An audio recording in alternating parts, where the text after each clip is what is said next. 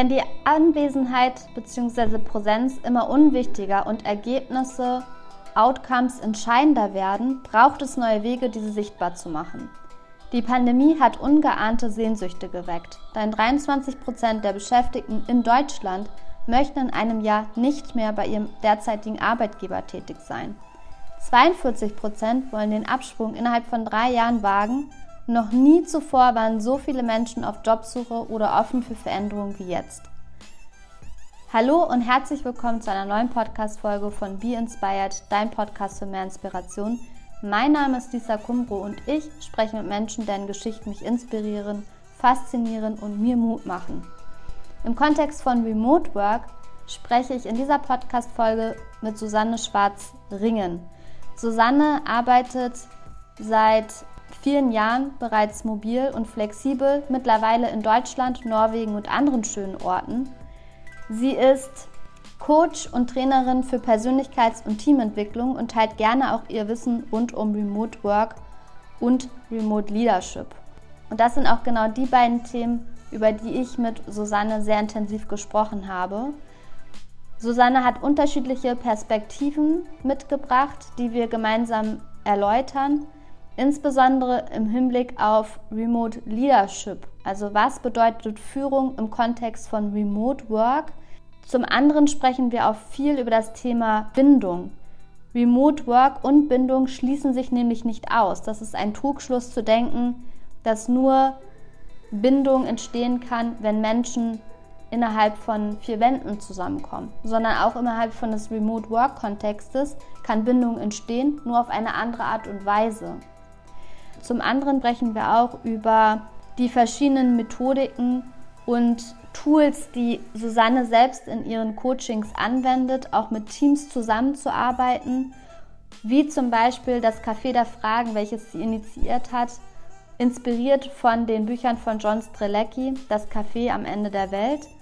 Sie hat ursprünglich einen Raum gesucht für sich selbst, in dem sie tiefgründige und sinnstiftende Gespräche führen kann und hat dann gemerkt, dass das auch ein wichtiger Ansatz sein kann für Teamentwicklung und Teambuilding.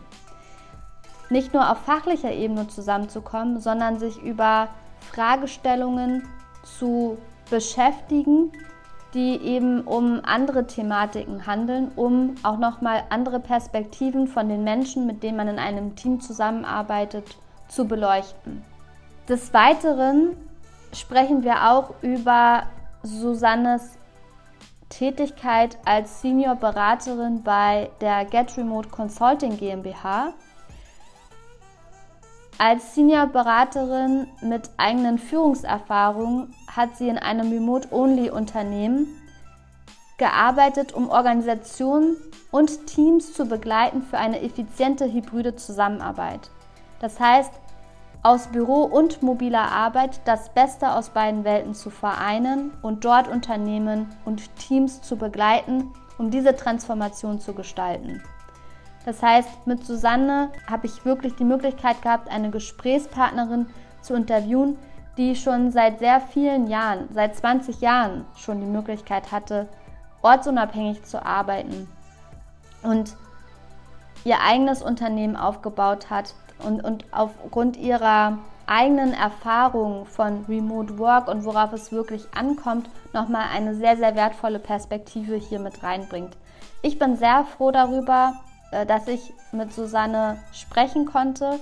Es war ein sehr, sehr inspirierendes Gespräch und ich wünsche dir auf jeden Fall viel Spaß damit und hoffe, dass du auch viele Erkenntnisse für dich gewinnen kannst.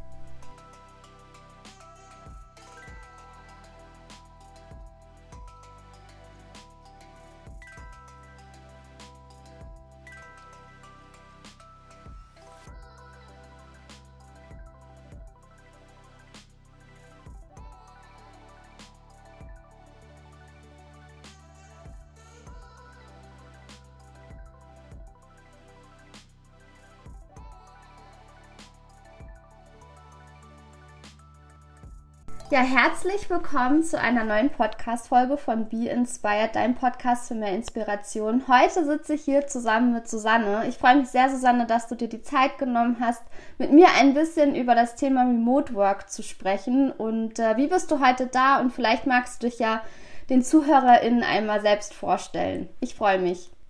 Ja, gerne. Danke. Ich freue mich auch total, dass ich hier sein darf und über Remote Work sprechen darf. Wie bin ich heute hier mit äh, Blick auf Berge, mit Blick auf See, weil ich gerade in Norwegen bin, frisch zum Thema Remote Work.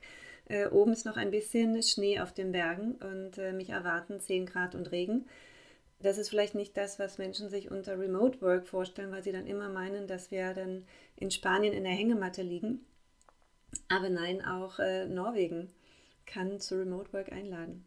Und ansonsten, ich bin Beraterin, Trainerin, Coach für Führungskräfte. Ich habe gegründet Ich und Wir, bin damit selbstständig und lebe und arbeite tatsächlich in Norwegen und aber auch in Deutschland. Das heißt, ich teile mein Leben auf so 70, 30.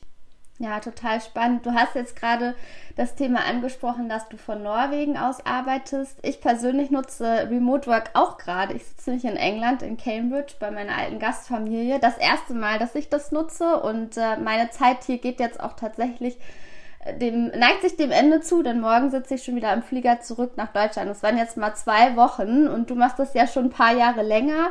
Magst du vielleicht mal so über deine Erfahrung berichten, was dich vielleicht auch dahin gezogen hat, Remote Work für dich zu entdecken? Also was so ein bisschen auch ja der Hintergrund war, was dein Mindset vielleicht auch gewesen ist, um Remote Work für dich in Anspruch zu nehmen?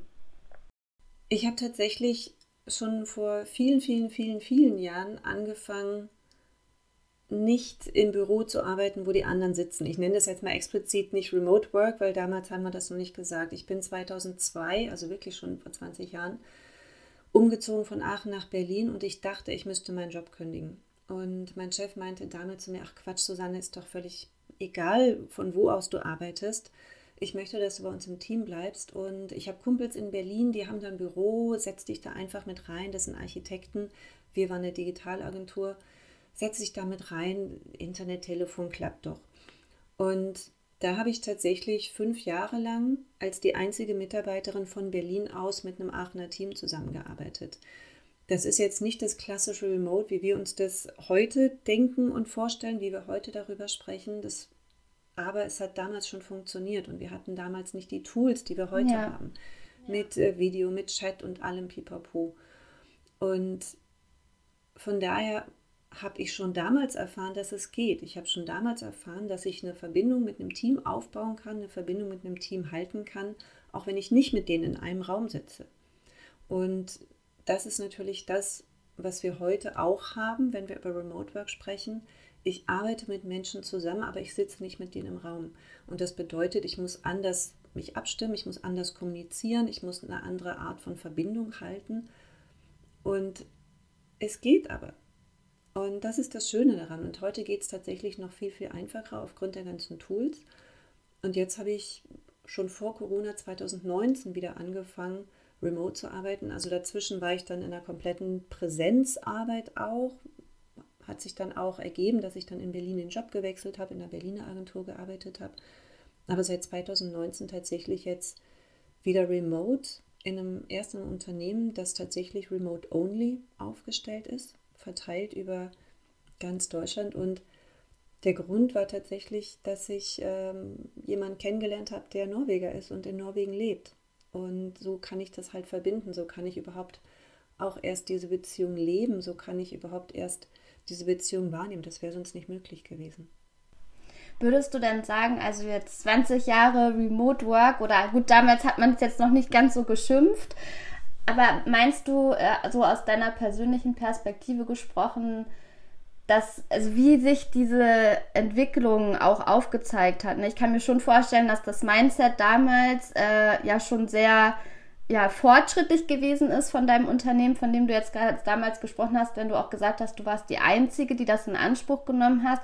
Wie würdest du die Entwicklungen beobachten? Mit welchen Themen hattest du vielleicht auch zu kämpfen? Sag ich mal, nicht nur die Einzige im Unternehmen zu sein, die das in Anspruch genommen hat, aber auch so Ne, Gab es da irgendwelche Vorurteile von anderen? Also wie bist du dem begegnet und wie würdest du sagen, hat sich das auch zu, zu heute verändert? Das war natürlich ein großer Vertrauensbeweis von meinem Chef damals. Aber es ging gar nicht darum, ob das jemand in Anspruch genommen hat oder nicht. Es ging einfach nur darum, wollen wir zusammenarbeiten, ja oder nein. Und da war einfach ein ganz, ganz großes Ja, da war große positive Energie. Und es ist tatsächlich so kurz bevor ich aufgehört habe, ist noch eine andere Kollegin dazugekommen ins Team, die von Bonn aus gearbeitet hat. Und letztendlich ist es aber nichts Neues, dass Unternehmen verschiedene Standorte haben. Es ist nichts Neues, dass teamübergreifend von verschiedenen Standorten aus gearbeitet wird.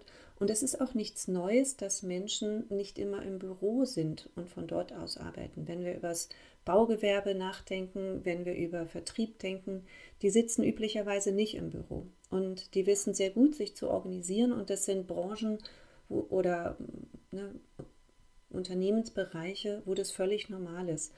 Und da tatsächlich völlig entspannt weiterzudenken, ja, die machen das seit Jahren, die machen es seit 20 Jahren, seit 30 Jahren nicht anders oder noch länger.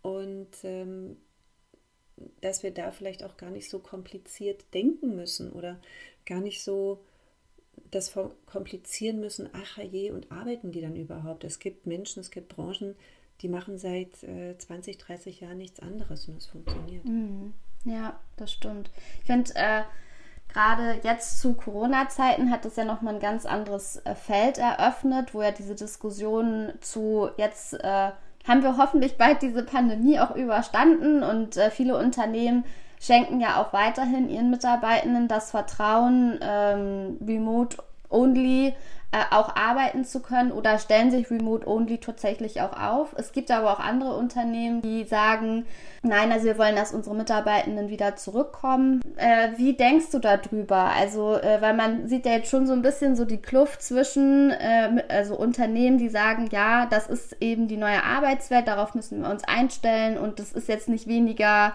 äh, sicher für uns, sondern die Menschen sind trotzdem gleichwertig produktiv, wenn nicht sogar mehr und andere Unternehmen, die sich da so ein bisschen gegen sträuben. Was ist da so äh, auch aus deiner Beratungsfunktion äh, damals gewesen bei Get Remote? Ähm, wie, wie kann man darauf äh, reagieren, äh, auf solche Unternehmen, die sich da so ein bisschen noch gegen verschließen? In einer Welt, die so globalisiert ist, in einer Welt, die so vernetzt ist, in einer Welt, die mit digitalen Tools so eng miteinander sein kann. Das ist ja im privaten Bereich wie im beruflichen Bereich. Eine, eine Freundin von mir, ihre Schwester, wohnt in Australien. Die FaceTime die ganze Zeit.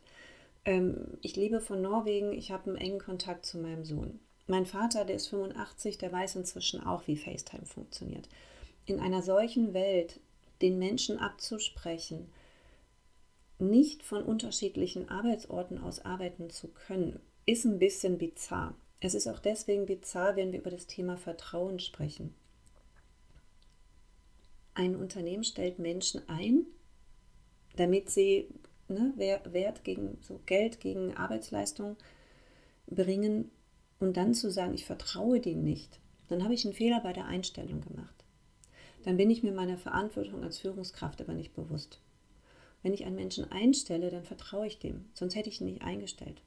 Und den Menschen dann auch nicht zuzutrauen, von unterschiedlichen Orten aus zu arbeiten, ist auch so ein bisschen das falsche, also nicht nur ein bisschen, ist ein, ein starkes falsches Signal. Ich kann den Menschen zutrauen, sich selber zu organisieren. Ich kann den Menschen zutrauen, dass sie das schaffen. Ich kann auch den Menschen vertrauen, dass sie dann arbeiten. Und ich kann auch einem Team zutrauen, dass sie von sich aus sagen, Mensch, lass uns mal wieder sehen, lass uns mal wieder zusammensetzen. Das ist ja nicht so, dass wir nicht soziale Wesen sind.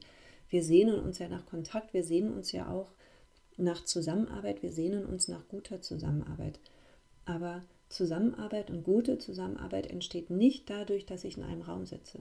Sie entsteht dadurch, dass ich über die Probleme, über die Herausforderungen, die wir haben, offen kommunizieren, sie entsteht dadurch, dass ich weiß, woran ich bin, dass ich meinen Kollegen, Kolleginnen vertrauen kann, dass wir eine gute, respektvolle Zusammenarbeit haben. Und die entsteht nicht, weil wir in einem Büro sind. Die entsteht auf, auf, ähm, auf der emotionalen Zusammenarbeitsebene. Das finde ich einen ganz ähm, wichtigen Aspekt, also auf der emotionalen Ebene. Äh, vielleicht kannst du noch mal so ein bisschen darauf eingehen, was aus deiner Perspektive, gerade wenn man auf der emotionalen Ebene spricht, ne, das Thema Führung, darüber hast du ja auch gerade gesprochen, Vertrauen, Zutrauen, sag ich mal, erstmal auch auf Geschäftsebene bis runtergebrochen auf die Führungskräfte, die das auch ihren Mitarbeitenden geben. Was ist noch wichtig oder inwiefern hat sich auch äh, Führung verändert in Remote Work? Was ist da auch wichtig an Aspekten? Äh, ich glaube, emotionale Führung ist ja auch, glaube ich, so ein gutes Stichwort es ist, ich finde es auch ja, oft spannend zu sagen, was hat sich da verändert. Führung war immer schon emotional. Und ähm, wir waren immer schon emotionale Wesen.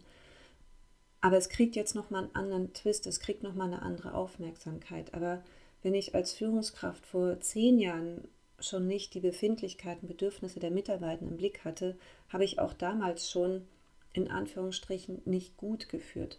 Es ist nur aktuell stärker in den Medien ist es aktuell stärker im Bewusstsein, dadurch, dass wir uns halt nicht die ganze Zeit visuell sehen. Es fehlt halt der visuelle Kanal. Wenn ich morgens ins Büro komme, dann kann ich meinen Kolleginnen und Kollegen schon am Gesicht, an der Stimmung, am Auftreten, beim Reinkommen ins Büro schon erkennen, ah, nicht so gut geschlafen, mm, nicht so gut drauf oder wow, du strahlst ja heute so. Das fehlt mir natürlich im Remote Work. Das bedeutet, da brauche ich andere Möglichkeiten, andere Kanäle, um das mitzubekommen. Und das ist halt das, was Führungskräften jetzt schwerfällt. Ich bekomme gar nicht mehr mit, wie es meinen Menschen geht. Ich bin mir gar nicht sicher, ob sie das vorher wirklich mitbekommen haben oder nur meinten, sie hätten das mitbekommen. Dass ich da natürlich Zeit investieren muss in Führung, war auch vorher schon nicht anders. Aber es war halt eine Zwischendurchzeit. Ein Blick über den Schreibtisch, das ist ganz fix anders als eine Frage im Chat. Wie steht es gerade bei dir? Wie läuft es gerade bei dir? Was passiert gerade bei dir? Wo brauchst du meine Unterstützung? Und das heißt, ich muss als Führungskraft aktiver kommunizieren. Als Führungskraft vorher im visuellen Kontext im Büro konnte ich passiver kommunizieren. Und jetzt muss ich es aktiv machen. Ich muss aktiv fragen. Ich muss aktiv hinterher sein. Das kann mir natürlich in meinem eigenen Alltag ein Stück weit untergehen. Und das hat sich verändert die emotionale Komponente, die war vorher auch schon da. Ich muss sie jetzt nur anders transportieren. Mhm. Ja, ich finde das total wichtig, was du sagst, weil ich auch das Gefühl, also ich äh, habe ja auch ein Team, was ich führe und ich finde es total wichtig, auch diese Check-ins zu haben, auch mal einen Jurfix zu haben, wo es nicht um die Arbeit geht, sondern eben ein Check-in zu haben mit den Menschen und zu verstehen, wie geht es dir, auch regelmäßig mal an den Kontakt zu gehen, auch außer der Komfortzone in den Kontakt zu treten, wenn man merkt, okay, da der Person geht es nicht gut, auch zu zeigen, so hey, ne, es geht jetzt hier nicht nur um die Arbeit, sondern ich bin auch interessiert an, an dich als Menschen, weil also ich persönlich bin davon überzeugt, dass es auch schwierig ist, äh, Privat- und Berufsleben so strikt voneinander zu trennen, weil wir sind eben ein Mensch. Also das, was uns beschäftigt im Alltag, Herausforderungen, die wir haben, die wirken sich auch auf unsere Performance und auf unsere Arbeit aus. Von dem her bin ich dann also kein Fan davon, wenn man eben sagt, okay, ich gucke jetzt wirklich nur auf das Fachliche und auf die Performance und wie es jetzt den Menschen geht, das ist mir egal. Also ich glaube, so funktioniert das nicht. Ich glaube aber auch, dass äh, zumindest beobachte ich das in den letzten zwei Jahren das Thema emotionale Führung ähm, stärker diskutiert wird und da auch nochmal dieses Thema Empathie nochmal stärker an den Fokus gerückt wurde, ähm, ist also viel mehr Diskussionen äh, stattfinden, dass das Thema eben auch äh, eine wichtige Komponente ist, wie zum Beispiel bei meinem Unternehmen haben wir jetzt auch geteilte Führung. Ähm, eingeführt schon vor zwei Jahren, um eben auch äh, ja sicherzustellen, ne, dass äh, die Menschen auch gut begleitet werden als Menschen und nicht nur auf die flachliche Seite geschaut wird. Und es gibt eben einige Führungskräfte, die können beides gut äh, vereinen. Es gibt Führungskräfte, die können das nicht so gut. Äh, von dem her finde ich äh, diese Debatte und Diskussion darum, dass die eben die, der Raum dafür auch nochmal geöffnet wurde für emotionale, empathische Führung sehr, sehr wichtig. Ja, maximal. Und letztendlich ist es ja auch die Fragestellung, wie wollen wir sein, wie wollen wir leben, wie wollen wir arbeiten und wie möchten wir behandelt werden. Und ich möchte halt als Mensch behandelt werden, ich möchte als Mensch gesehen werden, auch im Unternehmen. Und ich möchte nicht meine Persönlichkeit, meine Seele, mein Herz an der Bürotür abgeben oder jetzt äh, vor, vor dem Zoom-Knopf, sondern ich möchte als Mensch gesehen werden. Und das hat sich schon ein Stück weit verändert. Das hat sich ein Stück weit auch in der Gesellschaft verändert. Und viele denken dann oder viele reden dann auch so ein bisschen abschätzig, ja, die junge Generation. Und ich bin, ich gehöre nicht zu der jungen Generation. Ich bin 51. Und ich möchte aber auch gut behandelt werden. Ich möchte auch gesehen werden. Ich möchte wertschätzend behandelt werden. Ich möchte mich sicher fühlen. Ne? Psychologische Sicherheit ist ein großer Aspekt. Ich möchte in der Lage sein, im Unternehmen, in dem ich arbeite, Dinge ansprechen zu können. Ich möchte in der Lage sein, mit Menschen auch in Konflikte gehen zu können, Konflikte austragen zu können im positiven Sinne, konstruktiv. Ich möchte nicht von meinem Chef angeschrien werden. So, das habe ich mit Anfang 20 irgendwie ausgehalten. Das schien damals normal zu sein, dass äh, Chefs sich so benehmen durften. Heutzutage ist das anders und ich bin sehr froh darüber, dass es anders ist. Und äh, sollte die junge Generation da einen Beitrag zu geleistet haben, bin ich da extrem dankbar für. Das ist nicht abschätzig, sondern da bin ich sehr dankbar für, dass die Gesellschaft sich in diese Richtung hin verändert hat und dass Emotionen, die vorher auch da waren, jetzt aber besprechbar gemacht werden, dass sie angesprochen werden können, dass äh, wir über Mental Health sprechen können, dass wir ähm, über Krankheiten sprechen können, dass wir als Frauen auch ähm, unsere ganz spezifischen Aspekte mit ins Unternehmen tragen können. Wann fühle ich mich gut, wann fühle ich mich nicht gut? Gibt es die Möglichkeit, an Tagen, an den monatlichen Tagen, an denen ich, nicht an denen ich mich weniger gut fühle, anders zu arbeiten? Und das sind alles Aspekte, die halt das Menschsein mehr in den Mittelpunkt stellen und nicht meine Arbeitsleistung. Aber ich muss ja als Mensch, um Arbeitsleistung bringen zu können, mich wohlfühlen, gesund sein, stabil sein. Ja, total. Also ich, äh, ich muss dem allem beipflichten, was du sagst. Und äh, also jetzt, ich, ich bin jetzt noch nicht ganz so lange im Arbeitsleben wie du, aber merke auch eine enorme Entwicklung. Also vor ein paar Jahren noch, wir dürfen alle auch Homeoffice machen, aber das war, also man hat es in den wenigsten Fällen genutzt, weil immer natürlich auch so eine Gruppendynamik ist. Das, der, also die, der, das Norm war, du gehst ins Büro und arbeitest von dort aus. Und wenn man das mal in Anspruch genommen hat, musste, hatte ich zumindest immer das Gefühl, man muss sich doch irgendwie rechtfertigen. Das ist jetzt doch nicht ganz so äh, die Norm, dass man dann mal von zu Hause aus arbeitet. Und da war es ja dann wirklich von zu Hause. Also äh, von ganz woanders, wie jetzt zum Beispiel, das war gar kein Thema.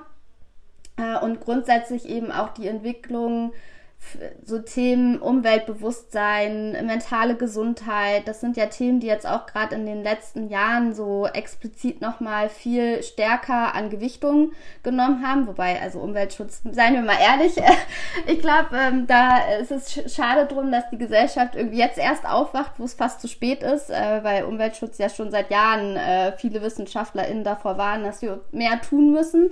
Aber zumindestens merke ich, dass viel in Bewegung ist und viel sich verändert verändert, auch zum Positiven, dass wir eben die Möglichkeit haben, dass uns Vertrauen geschenkt wird. Ich würde ganz gerne nochmal auf das Thema Mindset eingehen. Äh, du hast ja auch äh, als äh, Beraterin bei Get Remote, Get Remote gearbeitet und im Vorgespräch fand ich das ganz spannend, dass du gesagt hast, ähm, dass bei Get Remote ihr Unternehmen beratet, die von sich auch, auch schon das Mindset mitbringen. Wir möchten Remote Work bei uns einführen. Kannst du da vielleicht noch mal so ein paar Einblicke geben, wie so diese Arbeit vonstatten gegangen ist, wie ihr auch Unternehmen beratet habt, Remote Work einzuführen, also wie, wie ihr da so vorgegangen seid? Ja, gerne.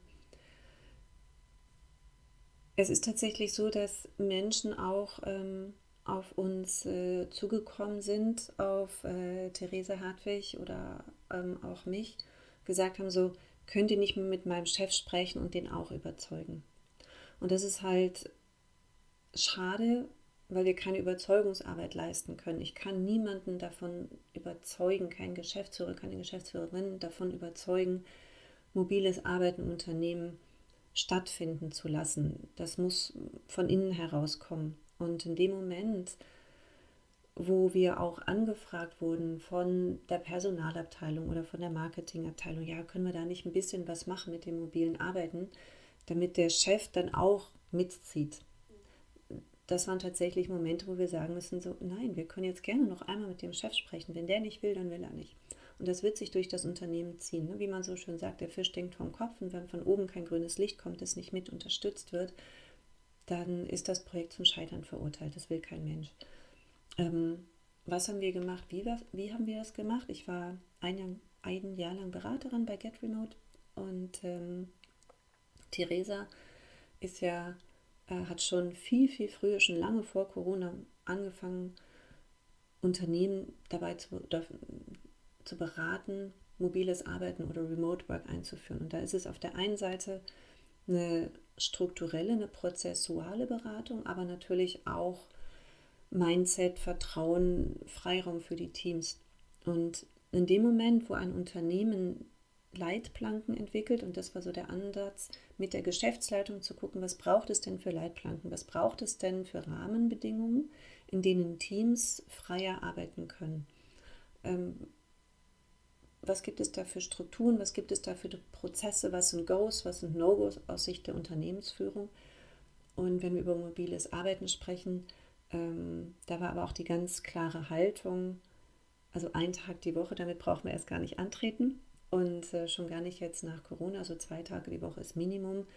Am besten wirklich bei freier Zeiteinteilung und halt nicht, na, dann können sie halt äh, Dienstag und Mittwoch, sondern wirklich so sagen, so, nee, das Team, die Menschen brauchen ein Stück weit den Freiraum, um sich selbst zu organisieren. Die brauchen den Freiraum, um selber zu gucken, wie funktionieren wir dann am besten, was brauchen wir als Team dann am besten. Und da mit dem Unternehmen, mit der Unternehmensführung Leitplanken zu entwickeln, um dann in die Teams reinzugehen und zu sagen, okay Team, das sind die Leitplanken. In diesem Kontext, in diesem Rahmen könnt ihr euch bewegen. Und dann könnt ihr aber auch selber entscheiden, gibt es ähm, einen Präsenztag die Woche, gibt es einen Präsenztag im Monat, wie oft wollt ihr euch sehen, wie haltet ihr den Austausch, wie haltet ihr den sozialen Austausch, welche Strukturen, welche Prozesse braucht ihr, damit ihr gut zusammenarbeiten könnt, worauf wollt ihr in der Kommunikation achten. Und da sind uns aber auch viele Dinge aufgefallen oder wir haben viele Dinge erarbeitet mit den Teams, wo das Unternehmen auch nochmal nacharbeiten musste und gar nicht so immer auf Tool-Ebene. Viele denken, ach, wenn die Teams die Tools haben, dann funktioniert das ja, sondern wirklich die Art und Weise, wie nutzen wir die Tools, wie nutzen wir die Tools einheitlich, wie schaffen wir es, eine einheitliche Kommunikationskultur zu schaffen, wie bekommen wir das hin, dass kein Wissen verloren geht, wie bekommen wir das hin, dass Menschen, die im Büro sitzen, nicht die vergessen, die von zu Hause aus arbeiten dem Team überhaupt mal den Raum zu geben, dem Teams überhaupt mal die Zeit zu geben, sich darüber auszutauschen, ist Gold wert. Und meistens wird bei Strukturen und Prozesse geguckt, wie optimieren wir unsere Produkte, wie optimieren wir unsere Dienstleistung, aber es wird wenig auf die Zusammenarbeit geguckt. Und das war eigentlich so das größte oder ist immer nach wie vor natürlich der größte Benefit für die Unternehmen, dass die Teams die Zeit bekommen, sich über ihre Zusammenarbeit auszutauschen. Und das ist schon ein bisschen, geht schon ein bisschen in die Richtung Organisationsentwicklung rein und ähm, auch stärkt die Eigenverantwortung, stärkt den Zusammenhalt in den Teams, weil sie auf einmal viel mehr Verantwortung für sich selbst übernehmen können. Mhm. Ja, das stimmt. Du hast doch auch von, ähm, vor zwei, drei Jahren das Café der Fragen äh, doch initiiert. Ne? Ist das vielleicht auch etwas, ähm, was so die Zusammenarbeit ja auch nochmal auf einer ganz anderen Ebene auch nochmal hervorheben kann. Aber ich glaube, du machst sowas auch mit Teams, oder? Also, dass Teams sich dann auch nochmal so ein bisschen mehr kennenlernen und äh, eben, also weil du jetzt gerade angesprochen hast, das Thema Zusammenarbeit, das eben auch auf äh, ja, ganzer Unternehmensebene die Teams sich nochmal mehr mit sich auch auseinandersetzen. Ne? Wie wollen wir eigentlich arbeiten? Was ist uns wichtig? Wie, wie kann da auch so ein Format dahingehend unterstützen? Ja, lustig, dass du das fragst. Gerade. Ähm, ja, das ähm, Café der Fragen habe ich ursprünglich initiiert für, also nicht im Arbeitskontext, sondern tatsächlich für äh, du und mich im privaten Bereich, inspiriert durch das, ähm, die Bücher Das Café am Rande der Welt von John Strzelecki, weil ich mir selber einen Ort gewünscht habe, an dem ich mit Menschen tiefe sinnstiftende Gespräche führen kann, weil ich das einfach wahnsinnig gerne mache. ich bin dann schlussendlich auch nochmal auf, auf die Idee, auf den Gedanken gekommen, wie hilfreich das für Teams sein kann oder wie hilfreich es tatsächlich ist für Teams, sich auf einer anderen Ebene kennenzulernen. Und das ist halt das, was ich in allen Teamworkshops, die ich bisher hatte, immer wieder mitbekommen habe, sich einfach mal auszutauschen, sich einfach mal Fragen zu stellen und über die zu diskutieren, schafft Verbindung. Und Verbindung entsteht halt dann, wenn wir gemeinsam reflektieren, ob das jetzt über Sinn, Sinn des Lebens ist, über unsere Werte ist, über unsere Zukunft ist. Es verbindet. Und das ist halt das, was ich mit dem Café der Fragen mache, wenn ich mit Teams zusammenarbeite, dass ich halt Fragen in den Raum stelle, worüber das Team diskutieren kann. Und das können dann die einzelnen Werte sein, das können aber auch, ähm, was erhoffst du dir für die Zukunft, das, das können Fragen aus der Vergangenheit sein. Einfach die Menschen mal ins Nachdenken bringen, die Menschen ins Miteinander reden bringen und was dann aber nichts mit der Arbeit zu tun hat. Mhm. Ja, das ist, ich finde das total wichtig, weil gerade in, auch in dem Remote-Kontext glaube ich, dass eben diese Bindung super wichtig ist. Äh, und auch so ein Verständnis aufzubauen, ne, wir sind ein Team. Also bei uns im Unternehmen zum Beispiel praktizieren wir Holakratie. Das heißt, man ist ja auch in unterschiedlichen Rollen unterwegs, teilweise auch in unterschiedlichen Rollen, in unterschiedlichen Kreisen und eine Teamzugehörigkeit kann da auch mitunter schwierig sein. Also man hat dann ja so seine Heimatkreise und bei mir in meinem Team ist es zum Beispiel so, dass keiner 100 Prozent nur in meinem Kreis arbeitet, sondern alle anderen haben ihre Heimatkreise überall im Unternehmen. Und für mich ist das so eine ganz zentrale Frage, wie kann ich das schaffen, meinem Team trotzdem eine Bindung zu geben, weil ich davon überzeugt bin, klar, jeder hat seine Rolle und seine Expertise, die dazu beiträgt, dass wir als Team einen Mehrwert, einen Beitrag stiften im Unternehmen. Aber das funktioniert nur so gut, wie wir uns auch gegenseitig verstehen und äh, nicht nur verstehen, in welchen Rollen wir arbeiten, sondern auch verstehen, ne, was sind eigentlich so Themen, die die Menschen auch beschäftigen, um eben so den Zusammenhalt und auch diese Bindung stärker zu fördern. Also ich glaube, gerade in solchen ja, Organisationsformen wie die Holakratie, wahrscheinlich auch in allen Organisationsformen ist das äh, Thema super wichtig, aber ich kann jetzt eben aus meiner eigenen Perspektive und Erfahrung nur sprechen, dass ich insbesondere in der Holakratie das noch wichtiger empfinde, dieses Thema von Bindung, Zusammenarbeit, wie verstehen wir uns auch als Menschen, wer sind wir als Menschen, um eben auch sicherzustellen, dass wenn das jetzt nicht der Heimatkreis ist oder nicht mein Team, dass wir trotzdem auf einer guten Basis zusammenarbeiten, weil das sind so die Herausforderungen, mit denen ich alltäglich so zu tun habe. Wie kann ich das schaffen, dass die Menschen sich auch in meinem Kreis irgendwie äh, beheimatet fühlen und äh, auch mit den anderen Kolleginnen, die nicht nur als Kolleginnen wahrnehmen, die Rolle XY haben, sondern auch da eine Verbindung entsteht. Ja, und das, das ist letztendlich, ne, was wir eigentlich auch hatten, das passiert auf der emotionalen Ebene. Und äh, das passiert nicht auf der sachlichen Ebene. Und Verbindung entsteht auf der emotionalen Ebene in dem Moment, wo wir Gedanken austauschen, in dem Moment, wo wir gemeinsam über ein Thema reflektieren. Das bedeutet nicht, dass wir der gleichen Meinung sein müssen.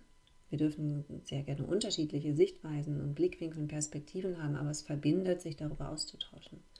Und ähm, da tatsächlich regelmäßig mal eine Frage in den Raum zu stellen und äh, zu gucken, was passiert und die Menschen zum Austausch einzuladen, kann tatsächlich nochmal so eine ganz andere Bindung entstehen lassen, ja. Ja, und ich glaube auch tatsächlich, dass so, so ein Format, also die Regelmäßigkeit macht es dann am Ende, weil ich kenne das auch von, von, von ein paar Jahren, wo man das dann irgendwie gemacht hat einmal im Jahr sind wir zusammengekommen und dann spricht man nicht nur über die Arbeit, sondern eben auch um an, über andere Themen. Und ich glaube, das reicht nicht. Ich glaube, das muss eine Regelmäßigkeit entstehen. Ich glaube, und das ist auch so eine Entwicklung, die ich jetzt gerade stark beobachte. Na, wir haben es vorhin angesprochen mit Themen wie Mental Health, äh, Krankheiten. Also, dass diese Themen besprechbar gemacht werden, dass Menschen auch mehr Vertrauen haben, Dinge, die sie beschäftigen, auch zu thematisieren, ohne dafür gegebenenfalls auch zu stigmatisiert zu werden, Themen, die einen beschäftigen, auch äh, besprechbar zu machen im Sinne von, oh, ich habe hier gerade auch eine persönliche Herausforderung, die sich auswirkt auf meine Performance, was überhaupt nicht schlimm ist, sondern das ist ja normal. Jeder Mensch hat mal gute Tage, jeder Mensch hat mal schlechte Tage und ich bin immer, also ich sage immer zu meinen Kolleginnen, du, wenn du dich heute nicht fühlst, da, die Arbeit ist auch morgen noch da. Die Arbeit wird auch noch da sein, bis wir in Rente gehen. Also ich glaube, die, also daran wird es jetzt nicht scheitern, wenn man irgendwie mal feststellt, so okay, heute ist es vielleicht für mich besser, wenn ich mal um 13 Uhr Feierabend mache, sondern sich eben auch danach zu orientieren, weil wir kommen ja von einer sehr stark geprägten Leistungsgesellschaft, ja, und auch noch dieses Mindset von, okay, ich muss jetzt äh, von morgens, also von 8 bis äh, 18 Uhr muss ich jetzt irgendwie meine Stunden durcharbeiten und mit diesem Remote Work, finde ich, kommt ja auch dieses Thema Flexibilität. Also zu gucken, ne, wenn ich jetzt irgendwie nachmittags wenn ich meine Kinderbetreuung habe. Ja, dann nehme ich mir einfach mal äh, drei Stunden für meine Kinder und arbeite dann vielleicht später nochmal. Oder es geht mir noch gut, dann lasse ich jetzt mal den Stift fallen und arbeite dann morgen ein bisschen länger. Also, dass es gar nicht mehr darauf ankommt, ähm, Natürlich haben wir noch Arbeitsverträge, wo feststeht, wie viele Stunden wir zu arbeiten haben, aber dass es am Ende darauf ankommt, äh, auf die äh, auf die Leistung, auf die Ergebnisse und nicht so sehr, ne, dass ich jetzt irgendwie meine äh, oftmals ist ja auch gar nicht so, dass man nur 40 Stunden arbeitet, sondern noch viel mehr, weil man denkt, äh, man muss es irgendwie. Es gibt natürlich auch Leute, die äh, eine Leidenschaft haben und deswegen auch gerne arbeiten. Aber diese Flexibilität, glaube ich, die ist auch super wichtig, dass den Menschen gezeigt wird, ja auch wieder auf das Thema Zutrauen, Vertrauen einher, zu sagen, ne, gestaltet dir auch deinen Arbeitstag so, wie, wir, wie es für dich am besten ist. So, und hab da jetzt keine Angst, auch mal zu sagen, ne, mir es gerade nicht gut oder ich habe gerade andere Pläne, sodass ich dann irgendwie abends arbeite. Ich glaube, das ist auch so ein bisschen dieses Thema Mindset. Und äh, das merke ich auch immer persönlich, gerade auch so im Thema Leadership und Remote-Arbeit was habe ich eigentlich auch für eine Verantwortung und wie kommt das auch bei meinem Gegenüber an, wenn ich vielleicht mal eine E-Mail abends um 20.30 Uhr beantworte. Ja? Also sind wir halt gedanklich wirklich schon da zu sagen, oh, also okay, wir haben Flexibilität und meine Führungskraft arbeitet auch spät abends oder deutet das eigentlich wieder diesen Druck, den man ja gar nicht äh, dem Gegenüber jetzt irgendwie entsenden möchte, so, oh, meine Führungskraft arbeitet noch um 20.30 Uhr, vielleicht sollte ich das auch machen. Das ist ja eigentlich, ne, das, glaube ich, ist immer so ein bisschen so ein Umkehrschluss, wo man sich trotzdem immer noch be be dessen bewusst sein muss äh, oder sollte, was für eine Verantwortung man auch trägt und wie das gegenüberkommt. Also auch dementsprechend sind auch da wieder diese Bindungen und Gespräche total wichtig mit den Teams zu führen, um auch da wieder das Verständnis herzustellen, es ist in Ordnung. Äh, oder was beschäftigt dich da? Beschäftigt dich das, wenn ich äh, eine E-Mail um 20.30 Uhr beantworte? Ja, letztendlich sind halt die, die Arbeitszeiten noch sehr stark an an, an, ich sag mal, an das alte Arbeiten gebunden. Das heißt, äh, morgens um 8 fängst du an zu arbeiten, um 17 Uhr machst du Feierabend, Punkt. Oder ne, du gehst halt in eine Fabrik, fängst an zu arbeiten und machst du Feierabend. Und dann gab es halt auch diese harte, scharfe Trennung zwischen, ja. zwischen Arbeit und Nichtarbeit. Und letztendlich hat sich aber auch die Art und Weise unserer Arbeit so, so stark verändert. Ne? Die, die, was wir machen, ist immer mehr, ist immer komplexer. Wir arbeiten immer mehr auf der geistigen Ebene. Wir arbeiten immer mehr auf der, finde eine Lösung für ein Problemebene und nicht mehr im, im simplen Abarbeiten von Dingen. Und das ist halt komplexer und das fordert unser System viel mehr, das fordert unser Gehirn viel, viel stärker, was auch bedeutet, dass wir, wie wir Arbeit betrachten, wie wir uns betrachten, wie wir unseren Körper betrachten, wie wir unser Gehirn betrachten, mit einbeziehen sollten. Dass Burnout unglaublich gestiegen ist, ist auch ein Zeichen dafür, dass wir mit uns nicht gut umgehen. Das bedeutet auch, dass wir die Art und Weise, wie wir aktuell arbeiten und was wir von uns abverlangen, nicht mit dem einhergeht, was unser System in der Lage ist zu leisten. Und da, so wie du gesagt hast, die Flexibilität mit reinzunehmen. Remote Work bedeutet halt nicht nur, ach, dann sitze ich halt von äh, 8 bis äh, 17 Uhr oder 8 bis 18 Uhr nur an einem anderen Ort, sondern was du meintest, so mit, mit, mit dem Mindset ist auch selber zu schauen, was macht denn mein Biorhythmus? Bin ich geistig gerade in der Lage, dieses Problem zu lösen? Weil ich, ich gehe ja nicht hin und die meisten von uns, die, die geistig arbeiten, ähm, müssen sich ja hinsetzen und Lösungen finden für Probleme. Und wenn ich dazu aktuell geistig nicht in der Lage bin, dann macht es vielleicht Sinn, erstmal einen Spaziergang zu machen. Dann macht es vielleicht erstmal Sinn, äh, 20 Minuten Yoga zu machen oder 10 Minuten zu meditieren. Ein Bekannter von mir ist äh, hochsensitiv, ist äh, ein unglaublich guter Programmierer, wahnsinnig schlau, aber er braucht zwischendurch seine Auszeiten. Der ist hochsensitiv. Und der legt sich dann im Büro, da er zum Teil in Präsenz arbeiten muss, was ihm natürlich wahnsinnig schwer fällt, muss er sich ab und zu auf den Boden legen. Und äh, er ist tatsächlich, ähm, der legt sich auf den Boden, schließt die Augen, meditiert, muss sich wegschalten und damit er danach auch wieder weiterarbeiten kann. Und das kann natürlich dazu führen, dass manche Menschen ihn komisch angucken. Ja, mhm. aber, aber nur so kann der geistig überhaupt in der Lage sein und emotional in der Lage sein, mit dem, mit den komplexen Dingen, die er macht, gut und gesund umgehen zu können. Und warum sollte das nicht möglich sein? Das, das ist, und warum sollte das nicht so sein, dass wenn ich abends um 8 eine E-Mail schreibe, ja, dann schreibe ich halt abends um 8 eine E-Mail. Und ähm, da natürlich gemeinsam als Team draufzuschauen, lasst uns doch gemeinsam gucken, wann wir arbeiten können, wann wir arbeiten wollen. Wir haben das Arbeitsschutzgesetz was natürlich auch ein Stück weit sinnvoll ist, weil es uns schützen soll vor, vor zu viel. Und andererseits hindert es uns aber auch daran, wenn wir uns hart an das Gesetz halten, abends um 10 E-Mails zu schreiben und morgens um 5 aufzustehen, weil wir dann frisch sind. Ähm, ja. Und da müssen wir aber wirklich gucken, was können wir selber verantworten und wo überschreitet aber auch der Arbeitgeber mit den Forderungen, mit den, mit den Erwartungen wiederum die Grenze ins Privatleben rein. Und dieses Always On und dieses Always Digital ist ja auch nicht gesund. Das überfordert uns ja auch. Und dieses Always Digital zwischen 5000 Tools hin und her zu springen, ist auch nicht gesund. Die ganze Zeit Notifications anzuhaben, überall blinkt und piept und brummt, das ist auch nicht gesund.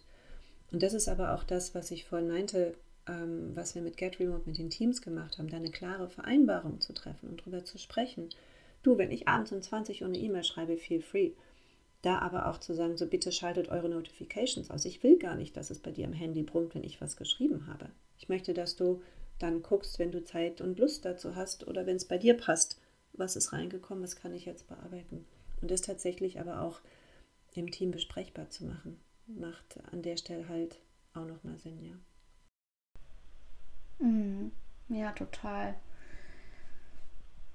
Also ich muss auch gerade so darüber nachdenken, dass äh, wenn ich so da zurückdenke an die Zeit pa Pandemie, erster Lockdown, dann ging es irgendwie für uns alle ins Homeoffice und ich habe das anderthalb Jahre gemacht und habe das dann irgendwann auch beobachtet und gedacht, okay, das, was ich hier tue, ist total ungesund weil ich bin dann so reingeschlittert in diesen Rhythmus. Ich stehe auf. Äh, oftmals war es dann so, gefrühstückt wurde schon am Laptop. Eine Mittagspause hat man vielleicht dann auch nicht gemacht und dann ganz plötzlich war es irgendwie schon 18, 19 Uhr und du saßt den ganzen Tag nur am Laptop. Und äh, irgendwann habe ich dann gemerkt, so, okay, das, äh, mir geht's mental überhaupt nicht gut. Ich bin total ausgelaugt. Ich sitze den ganzen Tag nur vor diesem Schreibtisch und vor meinem Laptop und denke irgendwie, ich müsste jetzt dieses alte Modus von morgens bis abends arbeiten und dadurch, dass ja dann alles digital war, jedes Meeting, hatte man dann auch so einen Meeting-Marathon von morgens von 8 bis abends 18 Uhr und teilweise dann auch Schlag an Schlag, also dass man keine richtigen Pausen machen konnten. Da haben wir uns auch als Unternehmen sehr stark entwickelt, weil wir gesagt haben, okay, wir brauchen Meeting-Regeln, ja, also nicht irgendwie Meeting an Meeting, sondern dass man mal eine Viertelstunde Pause hat, dass man mal irgendwie abschalten kann, mal rausgehen kann, meditieren kann oder was man dann eben in seinen 15 Minuten machen möchte. Also diese Pausen, von denen du auch gerade gesprochen hast. Und ich glaube, das Thema Achtsamkeit, das ist ja auch ein Thema, was dich sehr beschäftigt und bewegt, wo du ja auch viele Coachings äh, auch gegeben hast. Ähm, glaube ich, ist eben auch ein Thema, was man sich immer selbst auch bewusst sein muss. Ne? Gerade in diesem Remote-Work-Kontext habe ich jetzt nicht mal die Kollegin nebenan, die mir sagt, so, hey Lisa, lass mal eine Pause machen, sondern klar, das kann man dann auch in, in Online-Gesprächen äh, machen, sich gegenseitig zu motivieren, eine Pause zu machen. Aber man muss einfach achtsam mit sich selber sein. Was heißt, man muss, man sollte es aus seiner intrinsischen Motivation schon alleine machen, um diese geistige Arbeit, die wir alltäglich ja bewältigen, auch äh, standzuhalten. Und ich merke das immer wieder, wenn ich dann äh, auch nachmittags mal sage, so, okay, so, ich kann nicht mehr, ich mache jetzt irgendwie was anderes, komme auf andere Gedanken, dass ich mit einem ganz anderen Blickwinkel und ganz äh, frischen Gedanken auch wieder zurückkehren kann an meine Arbeit. Und äh, ich glaube, dieses Bewusstsein dafür, das ist, glaube ich, ist auch eine Entwicklung und auch ein Prozess, weil wir eben auch da wieder von einem alten Denkmuster kommen, von der alten Arbeitswelt, die noch sehr stark, glaube ich, auch in uns allen geprägt ist, die wir so ein bisschen durchbrechen müssen und, und um zu sagen, es ist okay, wenn ich auch mal eine längere Pause mache, äh, weil unsere Arbeit doch einfach anstrengend ist. Ähm, also körperliche Arbeit ist anstrengend, aber geistige Arbeit ist auch anstrengend. Und ich glaube, das ist oftmals auch so ein bisschen noch verkannt. Äh, also ich kenne auch viele in meinem privaten Umfeld, die äh, eher körperlich äh, arbeiten und sagen, na ja, ne, also ihr, äh, ihr sitzt da so ein bisschen an eurem Laptop und tippt da so ein bisschen rum und sprecht viel mit Menschen, aber was ist das schon für Arbeit? Und ich glaube, dass das auch noch in vielen Menschen verankert ist, zu sagen, na ja, also unsere Arbeit ist irgendwie weniger arbeiten als andere Arbeit und das stimmt einfach nicht, sondern sowohl körperliche Arbeit als auch geistige Arbeit erfordert eben ähm, bestimmte Tools und Elemente, die wir eben verstärken müssen und sollten. Und äh, ich glaube, da ist Achtsamkeit ein ganz, ganz äh, wichtiges ja. Schlüsselwort. Ja, letztendlich ist äh, unser, weder unser Körper noch unser Gehirn evolutionär dazu geschaffen worden, den ganzen Tag zu sitzen und auf einem kleinen Bildschirm zu starren. So, dafür ist unser Körper einfach nicht äh, gebaut und das merken wir äh, im körperlichen Sinne, dass äh, viele Krankheiten am Bewegungsapparat da sind, ähm, auch durch das Sitzen, ne? kein Ausgleich, kein Sport, keine Haltung. Und ähm, aber auch im geistigen Sinne. Ne? Ich hatte Burnout angesprochen. Ich hatte neulich ein spannendes Gespräch mit ähm, Dino Balvans, und ähm, der sich halt auch viel stark um das Thema Gesundheit kümmert, der sich ganz stark um das Thema, ähm, wie funktioniert eigentlich unser Körper und wie können wir das beeinflussen, damit wir auch gesund arbeiten können, beschäftigt. Und was er meinte, ist, dass wir mit den Augen die ganze Zeit auf den Bildschirm gucken, beansprucht ein Areal im Gehirn, was gleichzeitig aber unsere Kreativität beinhaltet. Das heißt, je länger ich auf den Bildschirm starre, desto weniger Kreativität, kreativ kann ich überhaupt sein. Und in dem Moment, wo ich einen kreativen Beruf habe und in dem Moment, ne, wenn wir über diese geistige Tätigkeit sprechen, ich muss die ganze Zeit kreativ sein, mir die ganze Zeit irgendwelche Sachen ausdenken, Lösungen finden, mit Menschen sprechen. Und wenn ich dann aber auf den Bildschirm gucke, bedeutet das, dass dieses Areal, dieses Kreativitätsareal irgendwann gar nicht mehr abrufbar ist. Das ist dann alle, das ist dann leer. Und deswegen sehr bewusst zu sagen, ich gucke nicht auf den Bildschirm, sondern ich gucke, ne, ich, ich gucke gerade auch parallel ganz viel aus dem Fenster, während wir sprechen. Wir müssen uns nicht die ganze Zeit anschauen. Ich gucke aus dem Fenster, ich sehe Bäume, ich, ich sehe die Blumen und sowas. Und damit halte ich nicht nur mein Auge gesund, sondern halte auch mein, mein Denken noch mal ein bisschen frischer. Und sich tatsächlich diese vielen kleinen Kniffe noch mal anzugucken, was braucht unser Körper, was braucht unser Gehirn, damit es überhaupt leistungsfähig sein kann. Wenn wir schon Leistung bringen wollen, muss ich ja auch leistungsfähig bleiben. Und dass ich dann halt ne, mich entsprechend ernähre, mich entsprechend bewege, mich entsprechend äh, selber behandle, gehört ein Stück weit mit dazu. Ansonsten kann ich gar nicht leistungsfähig sein. Und ein Arbeitgeber oder Arbeitgeberin, die sagt, du musst acht Stunden am Tag am Schreibtisch sitzen und dein Laptop starren, hat den den Menschen, den, den, den Bioorganismus Mensch noch gar nicht verstanden. Und da tatsächlich ne, so Walking-Meetings zu machen, so ich muss nicht jedes Meeting am Laptop, am, am Bildschirm machen, nur weil wir, ne, wir könnten auch entspannt spazieren gehen, Stöpsel ins Ohr und ähm, da un, uns bewegen. Und in dem Moment, wo ich mich körperlich bewege, bin ich gleichzeitig auch kreativer. Ich bekomme ganz andere Lösungen. Also wie viele Leute sagen es auch, der Volksmund kennt es ja, Ach, beim Spazierengehen kommen mir die besten Gedanken. wenn nicht mhm. auf dem Klo. Ähm. Oder unter der Dusche. Ja. ja. Aber ich, ich kann dann ganz anders denken. Ich kann meine Probleme, meine Herausforderungen ganz anders nochmal drehen und wenden und komme mit einem frischen Gedanken zurück und den kann ich dann abarbeiten. Und das besser zu integrieren, aber nicht als, als Scham, wie du sitzt nicht am Rechner, sondern cool, dass du spazieren warst. Jetzt hast du bestimmt einen frischen Gedanken. Danke, dass du das tust.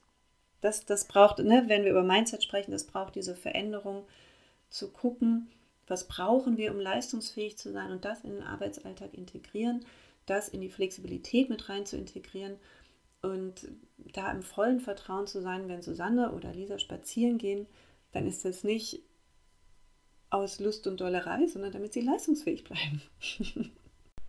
ja. Und ich finde, dass diese ganzen Themen durch Remote Work nochmal viel stärker ins Bewusstsein gekommen sind, dass es auch wichtig ist, so, sowas zu erlauben. Das klingt, äh, auch das klingt sehr altmodisch, aber ähm, aber es gehört einfach dazu, diese alten Denkmuster zu durchbrechen und auch die Menschen in der Organisation, im Team dahin zu begleiten und zu befähigen, da jetzt kein schlechtes Gewissen zu haben, sondern sich das zu erlauben und äh, eben diese Freiräume sich zu kreieren, um dann in die Kreativität auch wieder einsteigen zu können. Also ja. als, als Unternehmerin, jetzt mal ganz hart formuliert, bin ich doch schön doof wenn ich meine Mitarbeitenden zwinge, acht Stunden am Tag am Laptop zu sitzen, wenn gleichzeitig der Bioorganismus Mensch was anderes braucht. Wenn ich als Unternehmerin weiß, was der Bioorganismus Mensch braucht, um leistungsfähig zu sein, und ich nutze das Wissen nicht, das ist ja grob fahrlässig. Dann bin ich ja gar nicht verantwortungsvoll. Und da tatsächlich die Mitarbeitenden zu schulen, was braucht ihr? Und bitte macht das, und äh, dann würde ich ja fast, wenn wir über Regeln sprechen, fast schon eher eine Regel aufsetzen, so jeder muss am Tag eine halbe Stunde spazieren gehen. ja. So, das, das macht ja viel mehr Sinn dann. Ja. ja. Ja, manchmal braucht es auch äh, solche Regeln, um auch da wieder Mindset-Arbeit zu betreiben und die Menschen dorthin zu befähigen, wo wir als Gesellschaft uns ja hinbewegen mit diesem Konstrukt. Und ich bin fest davon überzeugt, Remote Work, hybrides Arbeiten, das, das bleibt, das wird nicht mehr weg, weggehen. Und äh, deswegen ist es umso wichtiger, sich genau damit zu beschäftigen und äh, diese Möglichkeiten zu manifestieren. Ja, vielen Dank, Susanne, für deine Perspektive auf Remote-Arbeiten, wie das funktioniert, was da wichtig ist. Wir sind jetzt schon fast am Ende des Podcasts angekommen und äh, bevor wir uns verabschieden, habe ich immer noch so ein paar Fragen, die ich all meinen Gästen stelle. Und äh, damit würde ich ganz, ganz gerne einmal starten. Und zwar, äh, also es ist so ein bisschen ganz, äh, also es geht gar nicht mehr um Remote-Arbeit, sondern mach dich da mal so ein bisschen frei von. Es geht so um das Thema, wenn ich dich äh, nachts aufwecken würde und dich fragen würde, was ist dein sehnlichster Traum? Was möchtest du unbedingt machen? Vielleicht tust du das auch schon. Kannst du mir das beantworten oder müsstest du da längere Zeit drüber nachdenken? Surfen. ich, möchte, ich möchte am liebsten die ganze Zeit surfen. Wellenreiten. Richtig schön. Das lässt sich aber auch gut mit Remote-Arbeit verbinden, oder? Auf jeden Fall, nur gerade nicht in Norwegen. Also Norwegen kann man Norwegen. auch surfen, aber nicht da, wo ich gerade bin. Ja.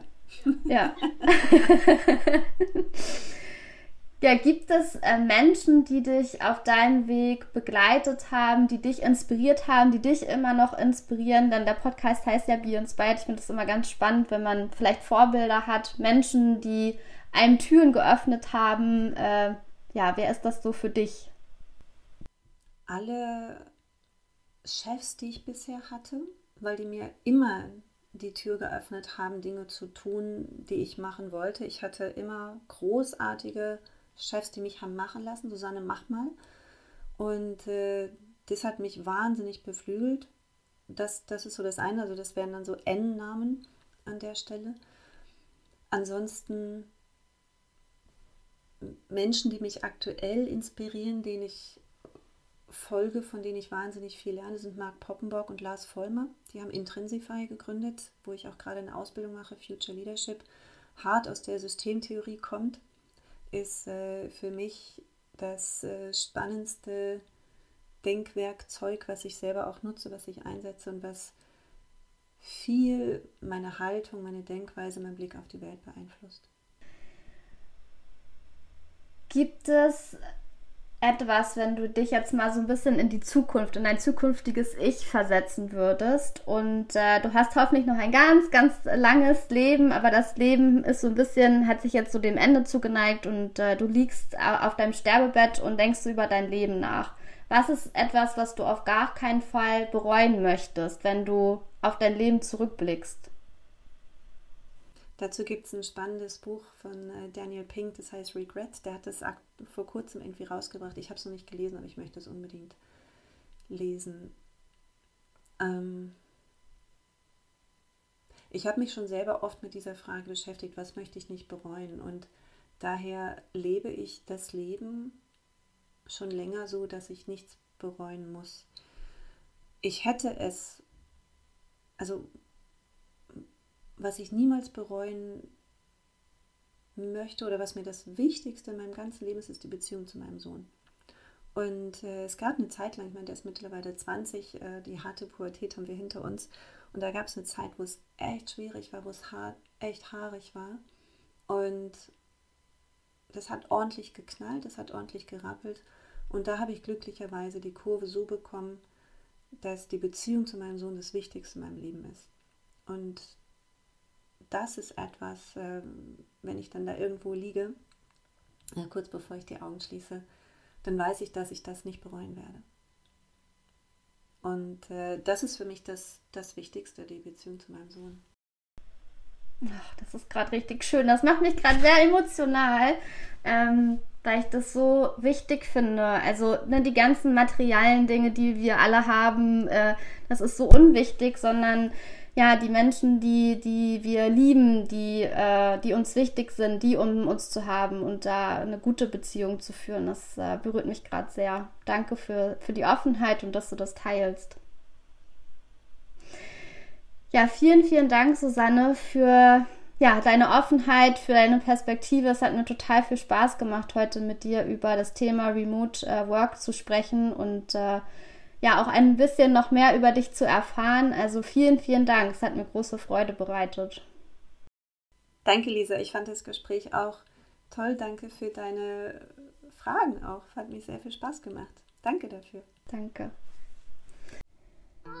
Ja, ich hoffe, du bist genauso inspiriert aus diesem Gespräch, wie ich es gegangen bin, als ich das Interview mit Susanne geführt habe und ich möchte noch mal ein paar wesentliche Aspekte herausstellen aus diesem Gespräch.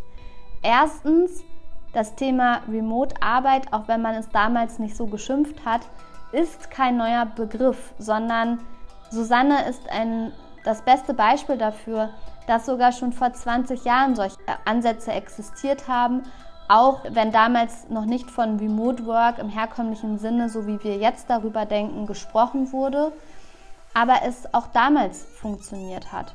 Und natürlich mit, der, mit den Möglichkeiten, die wir heutzutage haben, mit den Tools, die uns zur Verfügung stehen, Remote-Arbeit noch viel, viel zugänglicher und leichter umsetzbar ist als wie vor 20 Jahren.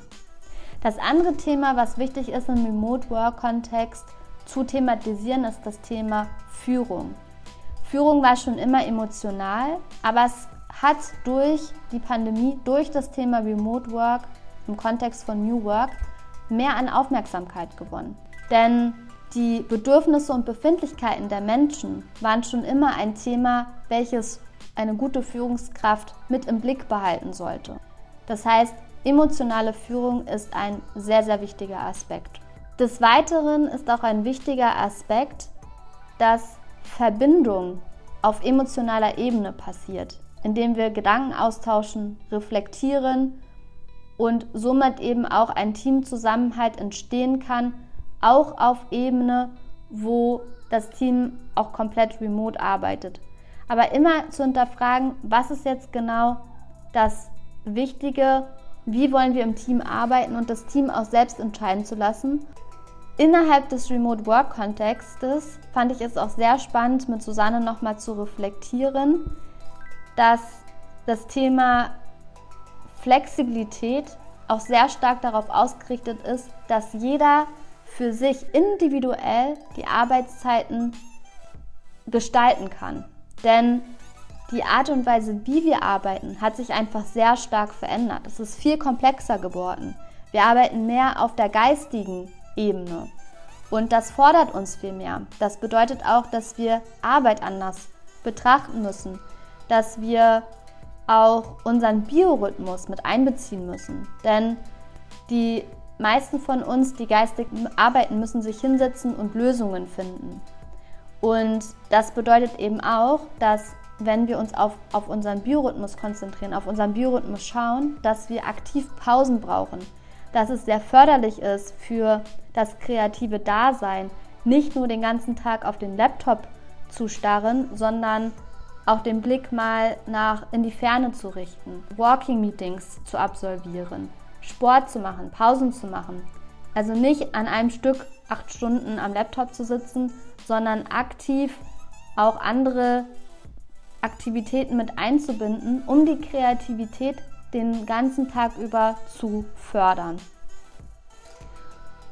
Und diese Ansätze fand ich total spannend innerhalb vom Remote Work Kontext nochmal zu beleuchten, die Perspektive von Sonne zu Sonne zu erhalten. Und ich bin sehr gespannt darüber, welche Erkenntnisse du für dich mitgenommen hast. Schreib mir diese gerne bei meinem LinkedIn-Post oder auch auf Instagram. Ich freue mich super darüber, dich mit dir auszutauschen und mich auch mit dir zu connecten. Und bin auch sehr gespannt darüber, wen du vielleicht im Kontext von Remote Work als inspirierende Persönlichkeit hast, die dich in deinem Alltag begleiten. Schreib mir das auf jeden Fall auch super gerne. Vielleicht ist das ja auch jemand, den ich in meinem Podcast mit einladen könnte. Wie immer freue ich mich natürlich auch darüber, wenn du mir eine Rezension da lässt über iTunes und falls du noch eine Frage hast an mich oder an Susanne, dann freuen wir uns natürlich sehr, auch von dir zu hören. Erstmal vielen Dank, dass du mich auf dieser Podcast-Reise begleitest. Bleib auf jeden Fall dabei, denn auch die weiteren und nächsten Folgen werden sich um das Thema Remote Work handeln und wie das Thema Remote Work auch unsere Art und Weise, wie wir arbeiten, beeinflussen. Vielen Dank, dass du mit dabei bist. Be inspired and inspire others, deine Lisa.